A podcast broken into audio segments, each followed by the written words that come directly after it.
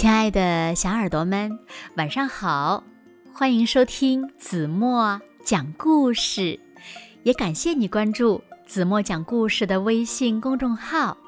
我是每天晚上为小朋友们讲故事的子墨姐姐。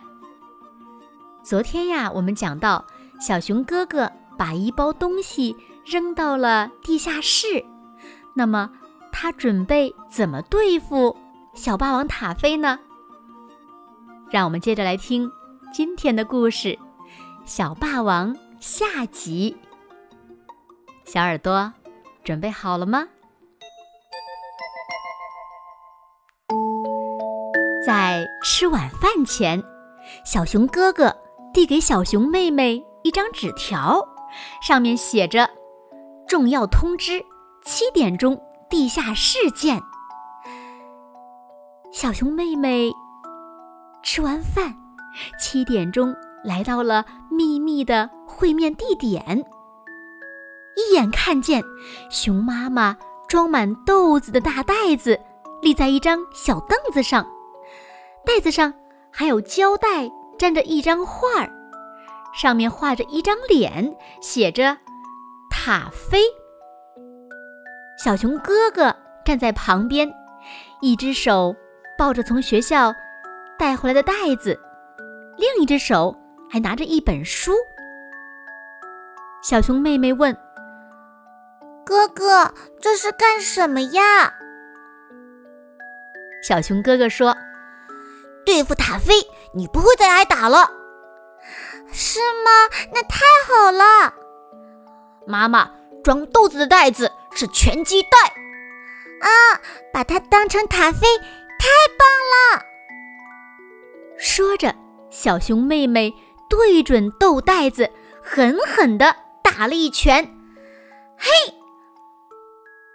小熊哥哥说：“不错，打得很好。”小熊妹妹问：“那另一个袋子里是什么呢？”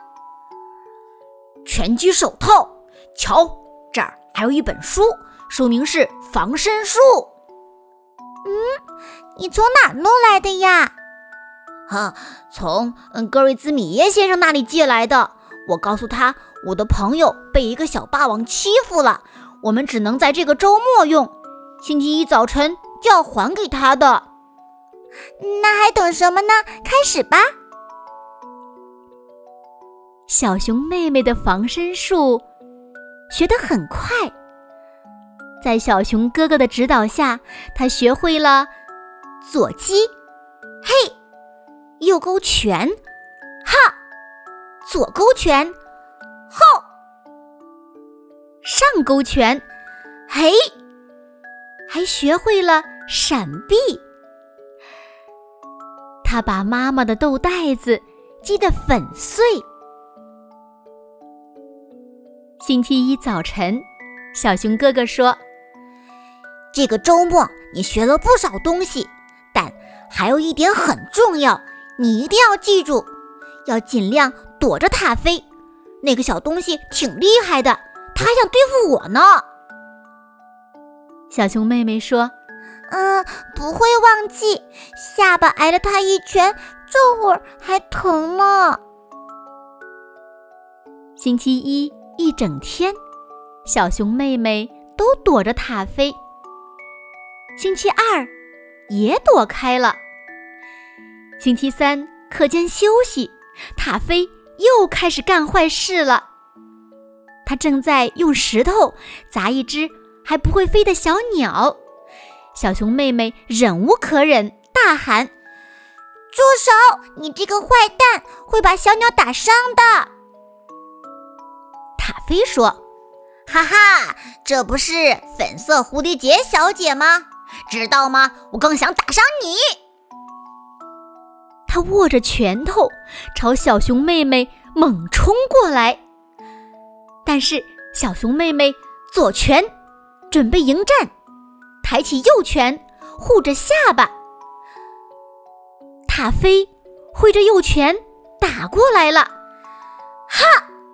小熊妹妹灵巧的一闪，紧接着一记右勾拳。狠狠地打在了塔菲的鼻子上。哼！塔菲一屁股坐在地上，鼻子还流着血。突然，值班老师出现了，把小熊妹妹和塔菲拉进了教学楼，让他们坐在校长室门外的惩罚凳上。小熊妹妹又自豪又震惊。自豪的是，他保护了小鸟；震惊的是，他竟然也坐在了校长有名的惩罚凳上。看见塔菲在哭，他更震惊了。你哭什么呀？我只打了你一拳。哼，我不是为挨打哭。哼哼哼。那你哭什么呀？像塔菲这样爱惹是生非的小霸王居然会哭，小熊妹妹感到很奇怪。塔菲说：“要是校长把这件事告诉我爸爸妈妈，我会被打的好长时间都坐不成凳子了。”小熊妹妹心想：“他一定在家里挨了不少揍，也许正是因为这样。”他才喜欢在学校打其他小朋友，但小熊妹妹没有再往下多想。她更担忧的是，她会受到什么处置？